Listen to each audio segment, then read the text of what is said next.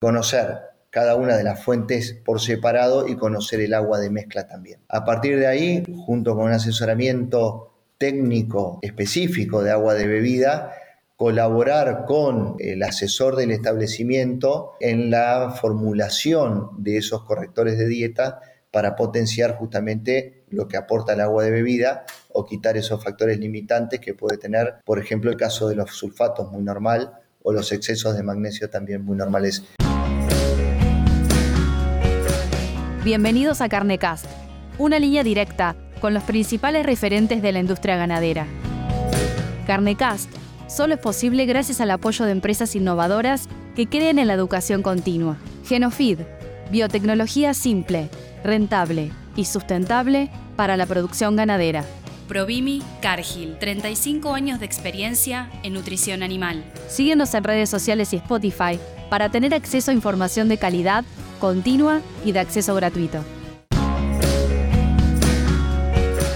Buenas tardes, eh, yo soy Mauro Venturini y les doy la bienvenida a este nuevo episodio de Carne Cast. En esta ocasión vamos a tratar un tema de candente preocupación y mucha actualidad. Vamos a hablar de agua de bebida para la hacienda y en especial para el ganado de carne. Para eso hemos invitado al ingeniero Francisco Walker, que nos acompaña desde la provincia de Entre Ríos y les doy la bienvenida. ¿Cómo te va, Francisco? Mucho gusto. Hola, Mauro. Eh, bueno, muchas gracias por, por la convocatoria eh, y agradezco a Carnecast también por, por haberme convocado para desarrollar este tema tan, tan relevante y, bueno, y en la actualidad tan preocupante. Eh, bueno, sí, estoy, soy mixto de la provincia de Entre Ríos y de Santa Fe. soy un poco híbrido, ¿no? Soy nacido en Entre Ríos, recriado en Santa Fe y, y estudiado en Entre Ríos de vuelta. Eh, soy ingeniero agrónomo egresado de la Facultad de Ciencias Agropecuarias de Entre Ríos, donde estoy realizando actualmente mi doctorado en ingeniería con mención en ciencias agropecuarias, donde justamente estoy desarrollando en el área de nutrición de animales el impacto de agua de bebida eh, de acuerdo a la composición físico-química y a las aptitudes del agua. Eh, bueno, como te decía, estoy tratando de desarrollar mi, doctorado porque es bastante complejo la combinación entre estudio y trabajo y familia. Eh, así que, bueno, lo, vengo llevando. Bueno, al mismo tiempo, dentro de mi trabajo soy socio fundador y director de una empresa de nutrición animal. Eh, a su vez, soy asesor de unos cuantos campos de producción de carne. Eh, ya sea feedlot, campo mixto y demás, campos de cría de ciclo completo, leche y cabañas de reproductores y centros genéticos. Eh, ya hace unos más de 20 años, estoy por cumplir 21 años, que presenté mi tesis de grado eh, justamente en agua de bebida, en un estudio en aguas de Entre Ríos, donde se generó, eh, tuvo mucha repercusión y bueno, a, raíz de no solo del interés que tenía, sino de la repercusión que generó, continué profundizando los estudios y trabajando actualmente en, más de ocho provincias en Argentina, en distintas condiciones de relieves y de aguas, y bueno, en algunos países vecinos también. Muy bien.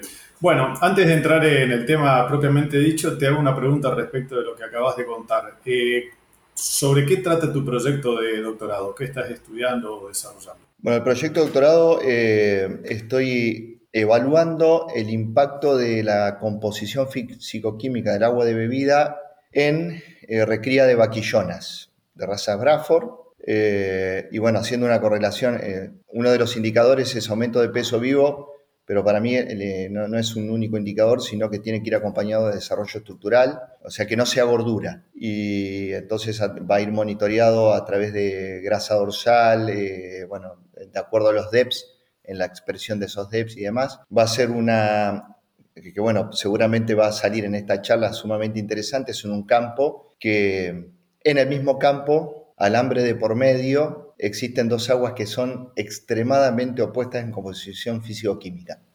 Entonces tenemos mismo ambiente, mismo relieve, mismo suelo, mismo clima, mismo manejo en dos condiciones diferentes.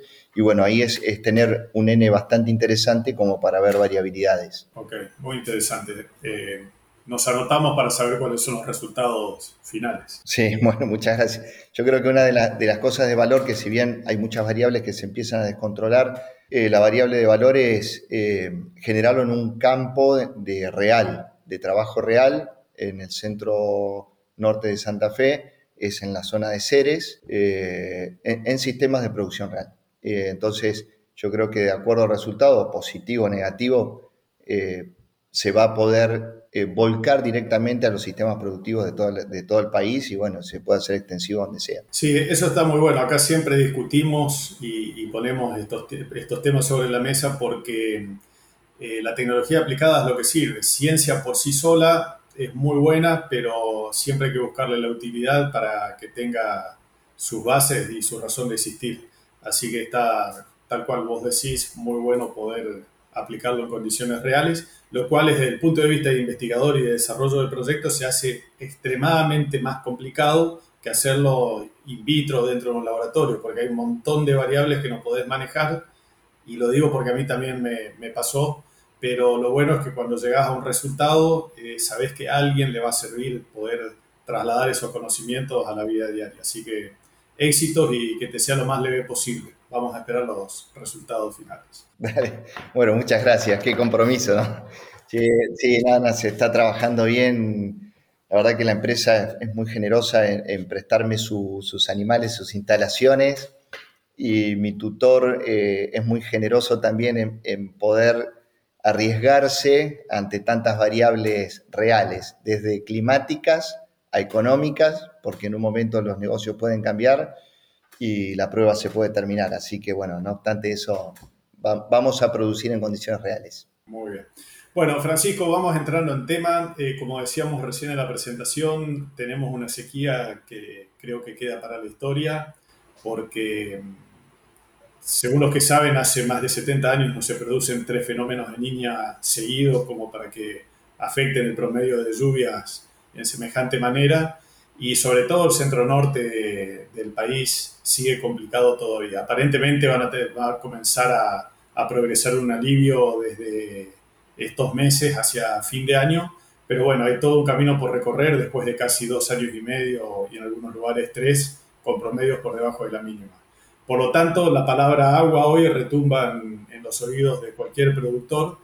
Y para comenzar esta charla me gustaría que definieras desde el punto de vista cuantitativo, cualitativo, eh, en qué consiste el elemento agua y por qué es tan importante para la vida del animal, para la salud del animal y por supuesto para la producción. Sí, eh, mirá, sí, tal cual decís, a ver, el, proceso este de, esta extensa sequía, viene muy largo, eh, produjo un agotamiento de las fuentes de agua, eh, ya sea superficiales o subterráneas. Las superficiales obviamente se terminaron hace un tiempo eh, y las subterráneas empezaron a sufrir algunas variaciones muy significativas en la composición de sales que seguramente ya vamos a conversar. Y la gran preocupación del agua, eh, sobre todo acentuado en este tiempo, justamente es que el agua es un elemento vital, ¿no? sabemos que podemos estar días sin comer, que los animales pueden estar días sin comer, pero sabemos que después de 48 horas sin agua se muere y después de 24 la morbilidad es muy significativa. Entonces, eso solo explica la gran magnitud que tiene el agua de bebida, no solo en saciar sed, sino en las funciones orgánicas que tiene. Sabemos que el agua eh, tiene distintas funciones, por supuesto es calmar la sed, pero sabemos que el cuerpo humano, el cuerpo animal es entre un 60 70% agua, ¿no? Yo digo que somos fluidos soportados por una estructura de hueso y un tejido muscular, donde en ese fluido el agua es el, aportante número uno y tiene varias funciones, desde eh, hacer, estar en las carreras de los metabolitos, en la absorción y secreción de, de residuos, en la termorregulación de los animales, en el ambiente fetal donde se están gestando esos futuros animales eh, y en el transporte de nutrientes. Nosotros básicamente desde la nutrición animal estamos eh, profundizando en, el, aporte de los nutrientes y en el movimiento de los, nutrientes dentro del animal. y por sobre todo, eh, que es la parte desconocida del agua de bebida, el agua aparte de hidrógeno y oxígeno es un montón de cosas, que eso es la composición físico-química del agua y qué comportamiento va a tener ese agua una vez que entre a un ambiente ruminal. Eh, sabemos que, el agua eh, tiene está compuesta por macro y microminerales. Sabemos que hay aguas con calcio, con magnesio, con sodio, con sulfatos, con cloruros, con magnesio, con manganeso, con hierro y demás. Entonces, la importancia, aparte de las funciones elementales que tiene, creo que es una nueva etapa en el agua de conocer qué acción o cuánto colabora en la nutrición total de los animales esa composición fisicoquímica del agua de bebida. Ok. Bueno, pensándome un poco más desde eh, el animal, eh, está cuantificado la cantidad de agua, el volumen de agua que necesita ingerir un animal por día. Sí, eh, sí, esos estudios están, son, eh, hay bastante información. Nosotros estamos justamente a través de esto tratando de lograr una, una información un poco más precisa de consumo, consumo individual y consumo en función de dietas. Pero en líneas generales, eh, la bibliografía toma que un animal bebe entre el 10 al 12% de su peso vivo. Fíjate la magnitud del agua que hablábamos eh, recién. Eh, nosotros sabemos que en términos generales un animal come el 3% del peso vivo, 2.8 3.2, eh, 3.3, más o menos, ajustado al peso metabólico. Pero fíjate que hay, veces que generalmente toma el 12% del agua de su peso. Entonces, la magnitud del agua de bebida yo creo que ahí se pone de manifiesto sola porque el animal toma más de cuatro veces lo que come. Eh, y bueno, y en función de eso va a depender también el tipo de dieta que tenga. Si un animal está sobre pastos verdes, que bueno, hace rato que no los vemos, ¿no? Ahora están los verdeos de invierno en algunos lugares que lo pudieron tener, eh, ese agua que está contenida dentro de los forrajes aporta al consumo de agua. Pero si son dietas secas, o de pastos diferidos, los consumos de agua aumentan. Aumentan tan significativamente que nosotros eh, medimos consumos de agua del 15 al 18% del peso vivo, sobre dietas secas con muy buena tasa de pasaje. Ok, ¿hay alguna diferencia en los requerimientos de acuerdo a las edades o es pareja para todo tipo de categoría? Es una excelente pregunta. Eh, la respuesta no la tengo personal. Eh, se toma esa proporción del peso vivo para la categoría bovinos eh, en general. Parte de los estudios de esto que te estaba comentando hoy en la tesis es medir consumo de agua en etapas de, la vida en relación al peso vivo y en función de la dieta. Pero yo creo, mira, eh, hay una respuesta bastante concreta cuando uno mide materia, no materia seca, composición de cantidad de agua en un animal uno sabe que al principio un animal eh, tiene el, 70% de agua y un animal adulto tiene el 50% de agua. Entonces, evidentemente hay una pérdida de agua en el metabolismo y yo creo que induzco que debería haber una pérdida de el consumo de agua, una, disminución en el consumo de agua. Sí, en realidad eh, te digo hacia dónde iba orientada mi pregunta, porque mientras hablaba yo pensaba, cuando comentaba sobre la, cantidad de agua que tiene el organismo, y eh, eh, en coincidencia con lo que vos expresás de los animales jóvenes, un ternero lactante, cuando es netamente lactante, eh, su dieta es prácticamente líquida porque los sólidos que tiene la leche son ínfimos porcentualmente hablando respecto de la cantidad de agua. entonces decía, bueno, para la gente que hace destete precoz o hiperprecoz, lo importante que es la calidad del agua y en realidad no la tenemos muy en cuenta. Uno trata de ver de que tenga un buen elemento, un buen starter, para un buen arranque, la fuente de fibra que corresponde, pero el agua muchas veces la subestimamos. Pero debe ser sumamente importante que tenga una buena calidad de agua ese animal joven también. Entonces, en momentos críticos como estos, que la calidad del agua es relativamente mala por concentración de, los solutos, de las sales, y que se practican mucho los destetes anticipados, precoces, hiperprecoces, eh, me imagino que debe ser un problema adicional que trabaja en forma silente en contra de la producción o del buen desempeño de esos animales. Por eso venía mi pregunta un poco pensando en, ir atando cabos de todos estos elementos que se dan cuando uno de los ingredientes del consumo en general no cuenta con las aptitudes que corresponden. Sí, por supuesto, es, buenísima la observación, Mauro. Eh, eh, y es el, es el primer eslabón, ¿no? todo lo que se genera en un animal en su etapa inicial, o yo llamo el destete precoz como un, o hiperprecoz, un estado de emergencia nutricional, ¿no? Uno saca al ternero de su madre y es una neonatología y es como preparar una mamadera con agua de la banquina o con agua potable, ¿no? Eh, la comparación que que vos, decís sobre bebederos. Eh, sí, vos sabés que eh, sobre todo este, este, último año donde se profundizó la sequía, hay, hay problemas o sea, se puede observar que los animales que toman agua de mayor concentración de sales tienen menores tasas de crecimiento. Y en algunos casos aparecieron eh, problemas de enfermedades raras independientemente del clima. Caso neumonías. No hubo lluvias, no hubo frío, no hubo barro, no hubo cambios de temperatura. Si bien hizo frío, después calor, no fue esos cambios bruscos y vemos animales sumamente inmunosuprimidos. Eh, yo, además de la parte físico-química, recomiendo, sobre todo en estas categorías iniciales, el control eh, microbiológico del agua de bebida. Eh, hay, hay pseudomonas, hay Escherichia coli, hay coliformes aerobios totales y sobre todo en los, en los terneros se debe controlar. Es más, yo creo que ante la duda se debería agregar algo de cloro en el agua en estas etapas iniciales sin duda.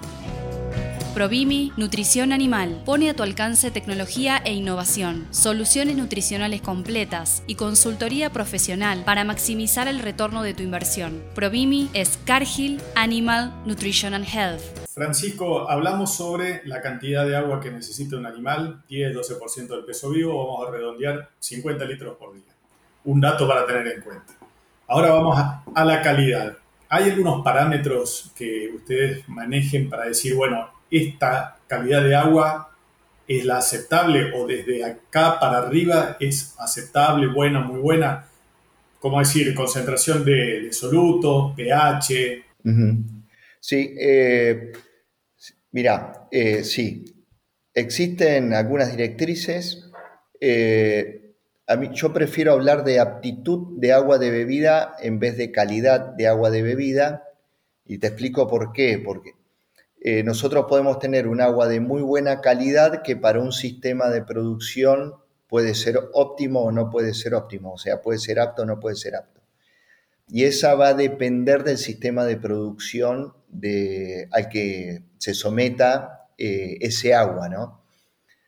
O, mejor dicho, en función del agua de bebida que eh, el sistema productivo tenga a medida que se hace más intensivo el sistema productivo, se requiere mayor aptitud de agua. Normalmente esa aptitud de agua tiene que ver con menor concentración de sales. Eh, en líneas generales, se dice que las aguas de bebida que tienen más de 2 gramos y medio de sales totales son óptimas para el ganado. Eh, son buenas. Con menos de 1000 son muy buenas con más de 4.500 podría empezar a ser ya mucho más para cría. Hay bibliografía que dice donde la carne y la leche no se puede producir o no es económicamente rentable con aguas de más de 4 gramos y medio. Y ahí viene el por qué estoy estudiando tanto el agua, es porque sí se puede producir con aguas más complejas, eh, pero lo importante es conocer que tiene el agua adentro, qué composición físico-química tiene, y en base a eso, qué tratamiento desde la nutrición animal realizamos para acompañar ese agua de bebida.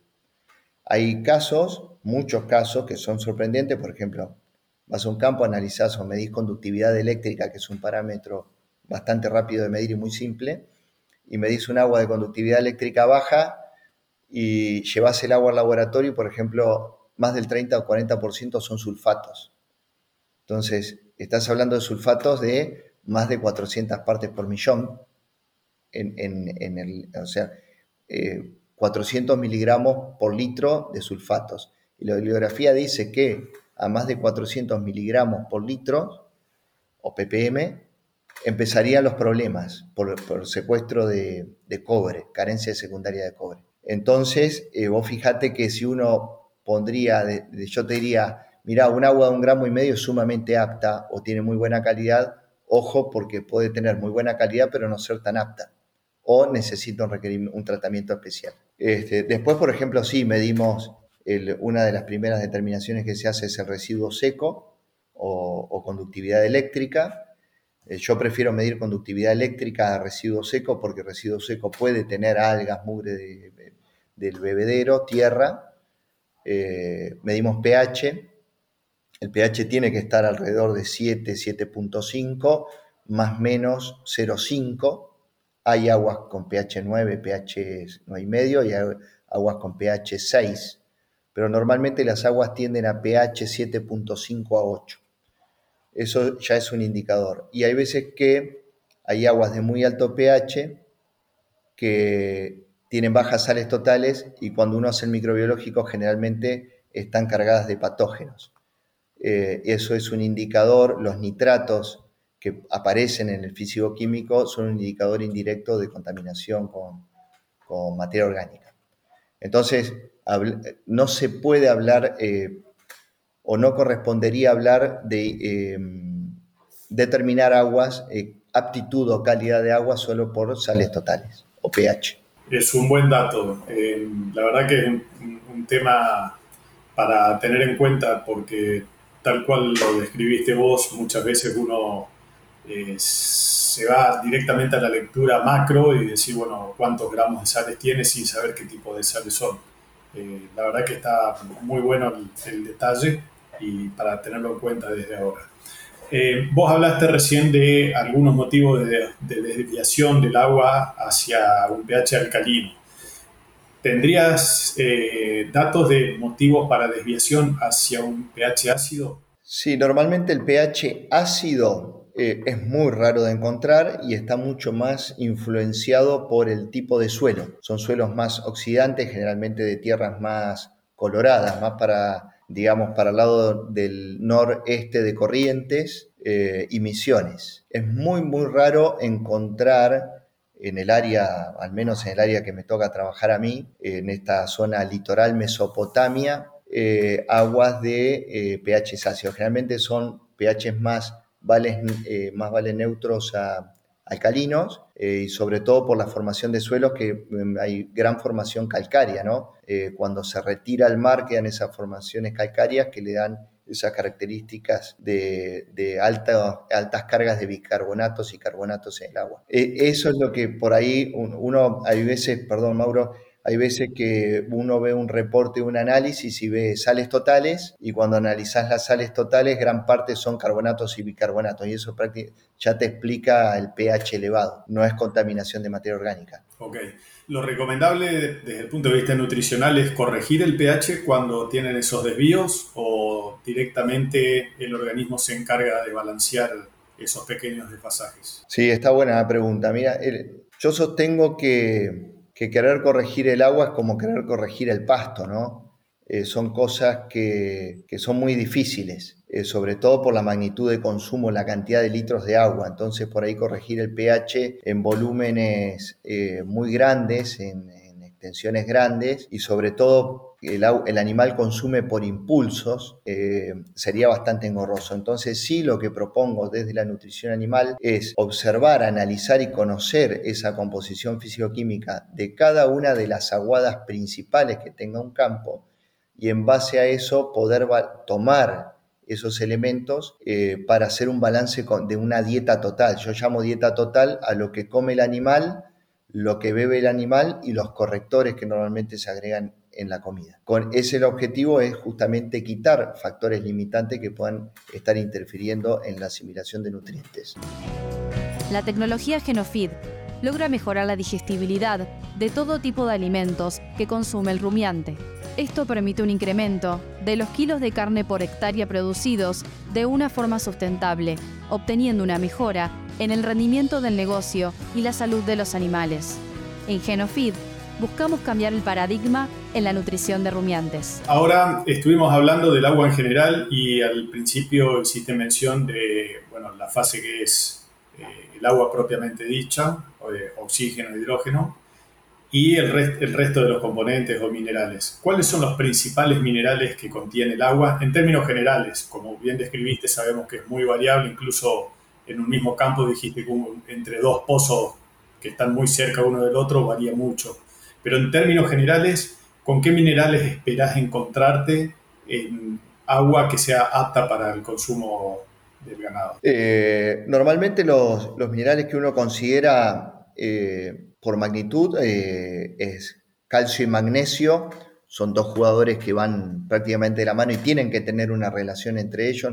La relación óptima es 2-1, dos calcio y uno magnesio. después los cloruros, eh, que los cloruros se determinan solamente como cloruros, no como cloruro de sodio. Eh, y ese valor de cloruros con el valor de sodio hace una relación muy importante porque parte puede ser por sal y parte no. Y en mi, en mi preferencia soy un gran observador de los sulfatos. el, sulfato sí aparece como sulfato y no aparece como elemento. Y, bueno, y, el sulfato puede estar combinado con el calcio, con el magnesio y con el sodio. Entonces puede generar distintos tipos de sales y de ahí junto con el pH uno puede ir eh, interpretando con solo leer un análisis qué comportamiento puede tener el agua en la palatabilidad y en el, una vez que entra al rumen. ¿no? Hoy me preguntabas qué pasaba cuando entraba al rumen, que no te respondí, ahora te respondo.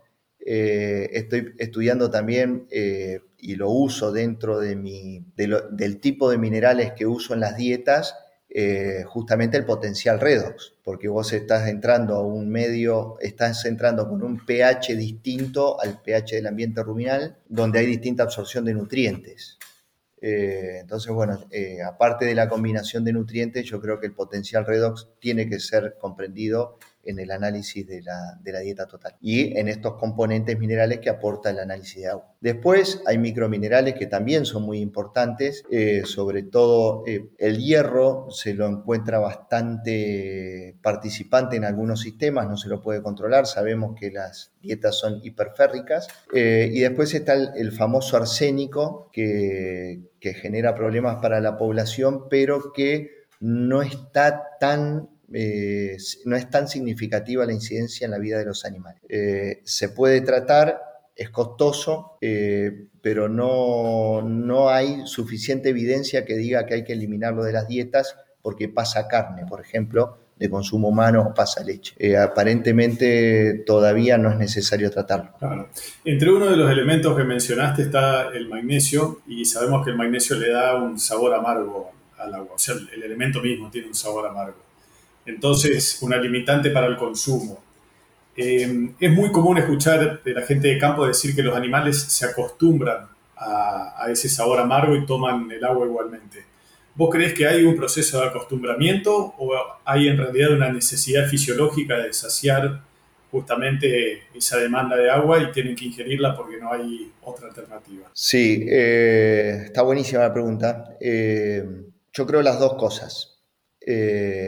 Es cierto lo del agua magnesiada, bueno, eh, soy de probar eh, en boca el agua de la, que toman los animales y en estos más de 20 años probando aguas uno ya, no te digo que tiene un laboratorio en la boca, pero eh, ya determina bastante ese sabor amargo, picante, en qué parte de la lengua está, si está sobre la parte de atrás, adelante, si va al paladar. Y ese magnesio genera restricciones de consumo, hasta un punto donde el animal empieza a padecer hambre de agua. Entonces cuando, cuando padece hambre de agua empieza a consumir el agua y la toma hasta eh, su punto de salud o su nivel de producción. La bibliografía también indica, hay varios estudios sobre los bajos submeridionales, sobre todo donde estudio bastante el agua de bebida y trabajo bastante fuerte ahí también. Eh, dice que el, la, aptitud del agua de bebida eh, depende, o sea, el nivel, el límite máximo de aptitud de acuerdo al sistema de productivo depende hasta cuándo el animal empieza a perder índices productivos. Eh, entonces, bueno, cuando el animal empieza a tener hambre de, agua, ya dejó de tomar agua, si dejó de tomar agua, dejó de metabolizar y obviamente dejó de comer, entonces ya los índices productivos ya, ya disminuyeron. Este, por otro lado, eh, entiendo y creo que, ahí es donde viene la nueva era de la ganadería, si se le quiere llamar.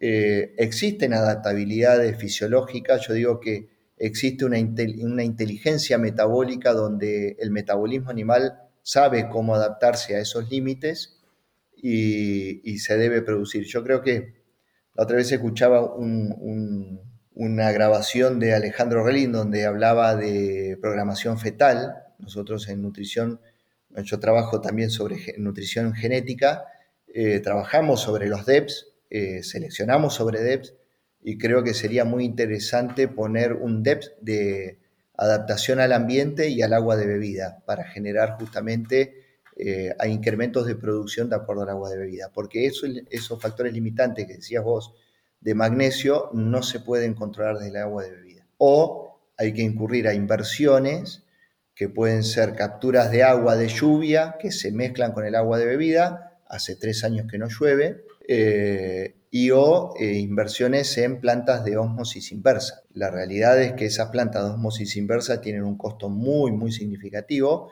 donde no todas las empresas pueden ponerlo y bueno, requeriría otro tipo de inversiones, préstamos a largo plazo, baja tasa, donde creo que no es el momento adecuado. Eh, entonces, seleccionar animales por, por adaptación al medio que creo que sería una buena herramienta. Sí, sí, es un, buen ítem. Eh, como para aportar algo más, eh, yo recuerdo en la sequía del 2007, 2008, 2009, que era una situación parecida a la de ahora, y había gente que desesperada por ver que no podía contener a los animales con el agua que le estaban ofreciendo, porque era de mala, extremadamente mala, concentrada en minerales justamente por la sequía, eh, trataba de ponerle saborizantes como para enmascarar estos sabores. Y lo que yo trataba de explicar era de que, a menos de que esos animales consumieran esa agua saborizada, tenían que entender que a ese exceso de sales debería sacárselo encima del organismo y eso demanda un costo energético altísimo. Por lo tanto, como decías bien vos, el costo productivo se ve resentido. Entonces, eh, hay que tener cuidado a veces de que si el animal no consume por voluntad propia, buscar una alternativa diferente, como es la dilución con, aguas de lluvia, con, los sistemas de cosecha de agua, eh, porque saborizando aguas extremadamente salinas, eh, indefectiblemente tarde o temprano van a producirnos un costo extra desde el punto de vista productivo por la demanda de energía que requiere el organismo para poder excretar después esas sales, más allá de que muchas veces terminan convirtiéndose en, algún tipo de enfermedad.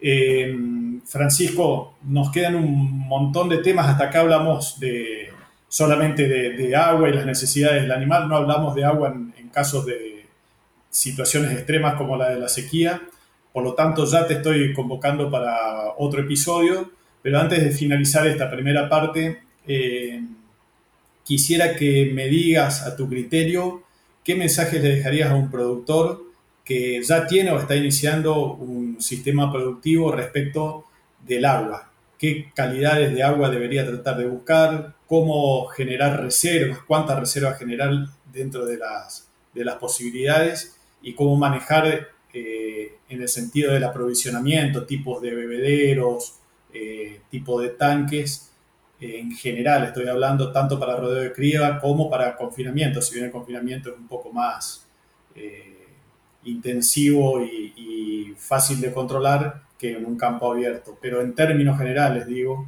¿qué consejos le dejarías a un productor que tendría que ponerle el ojo al tema de agua antes de empezar a producir? Sí, bueno, sí, el tema del agua es infinito, ¿no? Uno podría hablar días, horas, semanas, eh, y a medida que uno va tocando un punto se van abriendo un abanico de, variables. Es un tema apasionante. Como consideraciones generales, eh, el agua de bebida tiene que ser tan cuantificada como cuando uno va a relevar un campo y ve la fertilidad de los potreros o el apotrenamiento o, demás.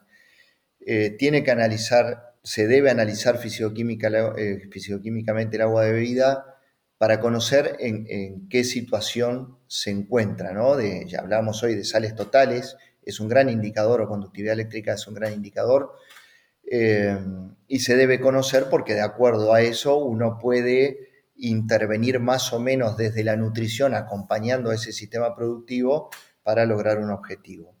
Eh, no obstante eso, sabemos claramente que cuanto más intensivo es, como decías vos, en confinamiento, eh, se deben utilizar aguas de menos sales totales para, eh, porque el animal come mucho nutriente del comedero. Y en sistemas más pastoriles o más extensivos eh, se permite un, grado más de salinidad. Eh, se tiene que dimensionar, se tiene que conocer el volumen de agua, ¿no? Si se va a usar un agua de origen superficial o subterráneo. Vamos a, dar por entendido que el, nuevo niño eh, termina con esta sequía y va a volver a aparecer el agua superficial. Sabemos que las aguas superficiales son una fuente muy importante en grandes áreas de la provincia de Entre Ríos, de Corrientes, norte de Santa Fe, sur de Santiago del Estero y algo de Chaco en los bajos submeridionales, eh, y se ven dimensionar esas y las aguas subterráneas. Y yo creo que esta gran sequía nos enseña, este cambio climático permanente nos enseña a que eh, vamos a, a, seguir con estas irregularidades, yo me prepararía para seguir con ello y estudiaría la forma de tener un centro de almacenamiento de agua que sea alimentado por varias fuentes de agua distintas. Entonces, a partir de ahí uno no exige a una sola perforación, sino que trabaja lo que se llama en, patas de araña, en capturar en distintos, distintas fuentes de agua un reservorio natural y de ahí distribuir. Y conocer cada una de las fuentes por separado y conocer el agua de mezcla también.